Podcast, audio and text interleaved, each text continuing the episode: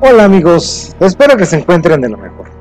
Les mando un cordial saludo, un abrazo y que todos sus planes se cumplan tal y como lo tienen contra. Estamos por fin superando la pandemia y seguramente en poco tiempo todo quedará en la historia y en el pasado, del cual amigos, seguro estoy, sacaremos grandes enseñanzas y seguramente, pero muy seguramente nos veremos fortalecidos tanto como especie en primer lugar, después como sociedad y finalmente como personas, como individuos. Soy Jorge Gallo García, director de investigación y mundo paranormal, el sitio web y de podcast donde nos damos a la tarea de realizar investigaciones del fantástico mundo paranormal, de historias increíbles y fantásticas, que son precisamente las que a ustedes les fascina y les interesa. En esta ocasión, en esta cápsula, vamos a analizar la historia y la leyenda de un hombre que es considerado el más grande asesino serial que la humanidad haya conocido. Incluso lo acusan de ser un pedófilo que no conoció límites en su perversión, que se aprovechó de su gran posición económica para burlar a la ley y para engañar a cientos o quizá a miles de niños que perdieron la vida solo por y para saciar sus bajos instintos. Sin embargo, en la historia de quien en vida llevó el nombre de Gilles de Ra, hay un misterio de ciencia y alquimia, de la búsqueda de la llamada piedra filosofal, de la fórmula para convertir el metal más burdo, como el plomo, en el más fino, puro y refinado oro. La historia, amigos, se mezcla con la ficción, con la religión y con la literatura, dando por resultado una serie de relatos, de leyendas que se cuentan de forma oral, pero dentro de ese mosaico de emociones hay algo muy cierto. Gilles de Ra nació en Francia a principios del siglo XV, allá por 1405. Este hombre, desde muy joven, heredó dos grandes fortunas que lo hicieron un hombre inmensamente rico incluso más rico que el propio rey de Francia. Se cuenta que Gilles de participó en el ejército siendo un destacado militar, que lo hizo aún más rico y poderoso, influyente, alcanzando el rango de mariscal del rey. Incluso se cuenta que fue, fue él uno de los grandes traidores a Juana de Arco, imagínense, motivo por el cual la mujer fue capturada y entregada a los ingleses para después ser condenada a morir en la hoguera, hecho que la convirtió en una leyenda, además que la ayudó para ser canonizada y hoy por hoy es una santa de la Iglesia Católica. Lo cierto amigos es que Gilles de Ra tenía una personalidad controvertida y difícil de entender. Era sumamente culto y refinado, pero también violento y reflexivo. Diversas crónicas dicen que apoyaba las artes, sobre todo la música, al grado de estar obsesionado con ella y querer tener a la mejor voz de cantos gregorianos cerca de él, en un coro que él patrocinaba. Así, patrocinaba artistas de todo tipo, además de agasajar a los extranjeros que llegaban a su castillo, donde organizaba tremendas francachelas, que, a decir de muchos, había alcohol y sexo en cantidades brutales, lo que provocó que poco a poco su gran fortuna fuera desapareciendo. Con el tiempo fue empeñando sus propiedades y vendiendo joyas y bienes menores, lo que provocó que ese sujeto inmensamente rico se encontrara severamente endeudado, al borde de quedar en la miseria.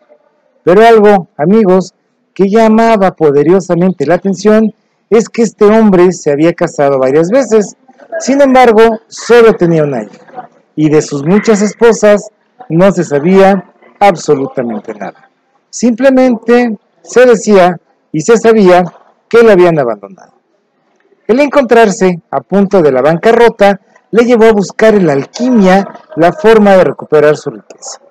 Buscaba con ansias la piedra filosofal, sin embargo, esa obsesión lo llevó a relacionarse con brujos, con alquimistas y con nigromantes y por consecuencia a cometer los crímenes más atroces que se puedan imaginar.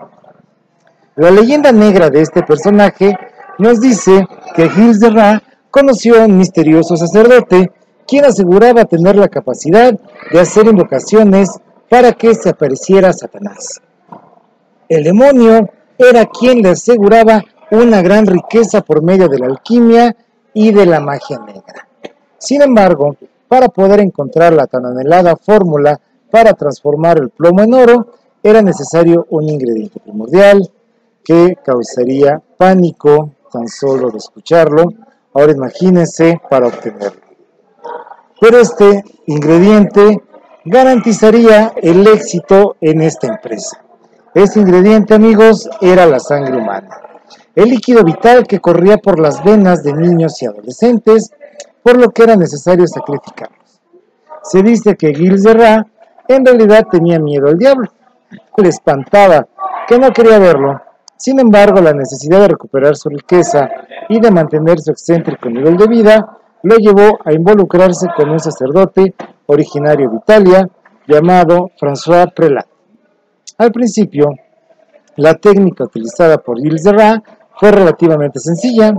Se aprovechó de la fama de hombre rico y bondadoso que tenía para visitar a las familias de campesinos pobres, para convencerlos de que se dieran a sus hijos, con la promesa de emplearlos en los castillos de los nobles a cambio de darles educación y una mejor vida.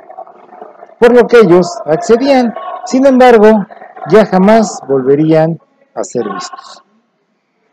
En esas primeras desapariciones, él argumentaba que los niños se encontraban bien, pero en reinos lejanos, reinos distantes. Sin embargo, al pedirle los padres le pedían pruebas de que sus hijos estaban vivos, él decía que habían sido raptados por bandoleros de esa región.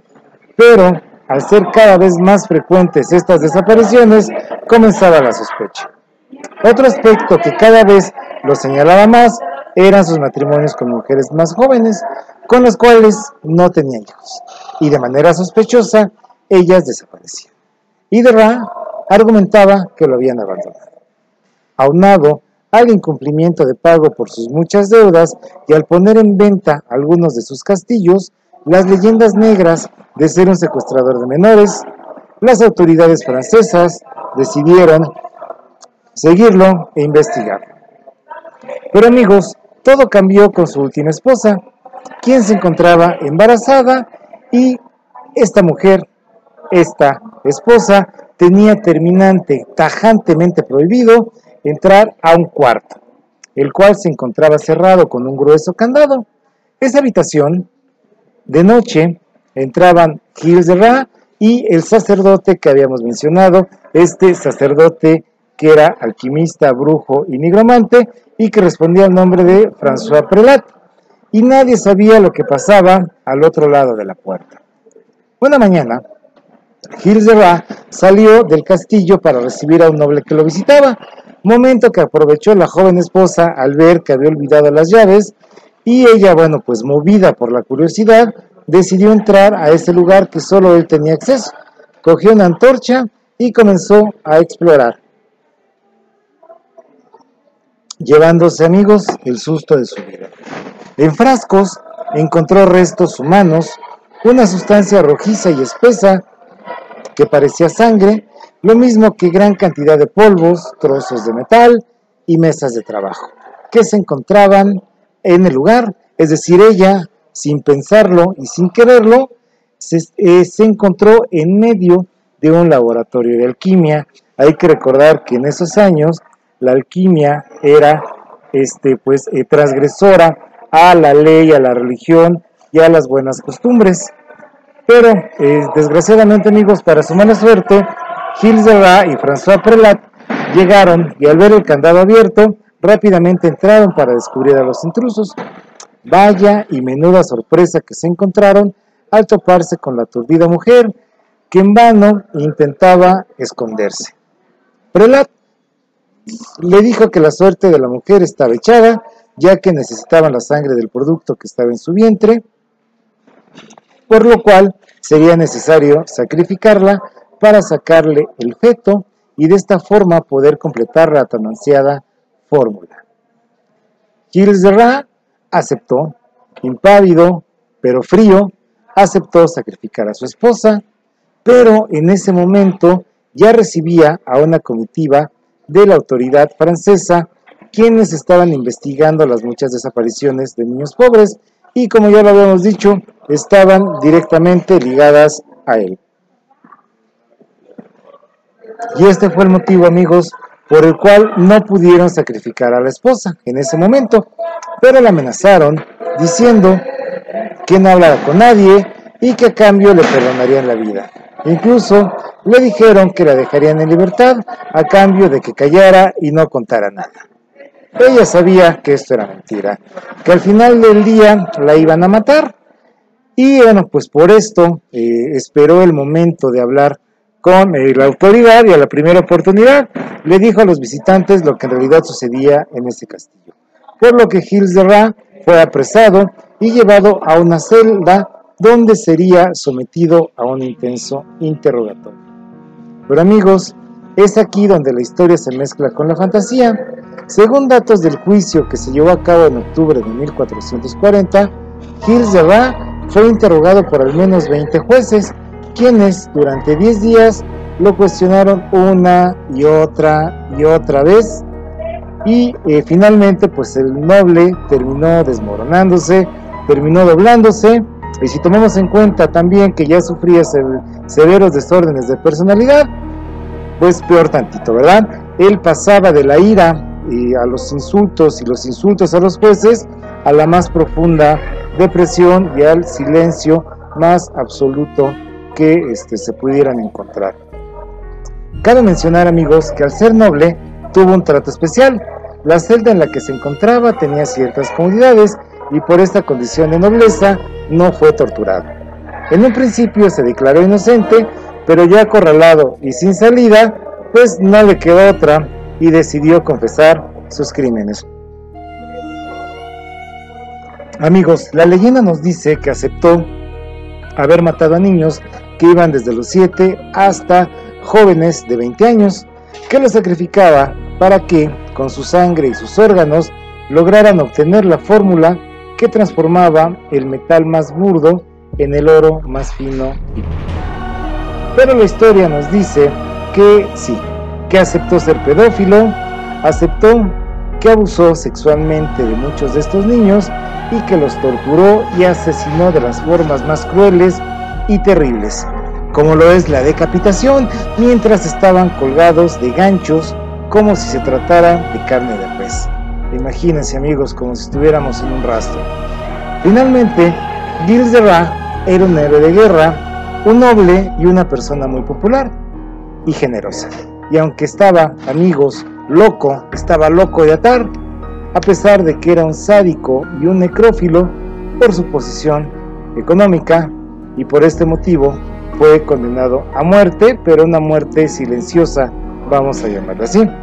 Fue condenado al, a la horca y esta sentencia se cumplió por medio de este del ahorcamiento. Gilles de Ra fue ahorcado en Nantes, en Francia, y fue enterrado con toda solemnidad en la iglesia de las Carmelitas en esta ciudad francesa de Nantes. Como es de esperarse, amigos, la gente quedó atónita. No creía que un héroe, un mariscal que había mostrado su valentía en el campo de batalla, fuera un tipo tan vil, un asesino despiadado y hasta un necrófilo pues finalmente aceptó haber tenido sexo con los cadáveres aún tibios de estos pobres niños, mendigos muchos de ellos, que lo único que buscaban era tener un techo y un poco de comida En fin, amigos, Gilles de Ra quedó en la cultura popular y su historia aparece junto a la de Juana de Arco, en el cuento de Charles Perrault, Barba Azul, y en obras tan variadas como películas, representaciones de teatro, animes y hasta grupos de rock que han basado muchas de sus letras en la vida de este siniestro pero fascinante personaje. Pero en fin, amigos, como siempre, la última palabra y la más valiosa de las opiniones es la suya. Agradezco su tiempo y les recuerdo mi nombre. Soy Jorge Gay García, director de investigación y mundo paranormal. Los invito a que sigan nuestras redes, el blog, la página de Facebook, el canal de YouTube y por supuesto este podcast. Amigos, gracias por su tiempo y hasta la próxima.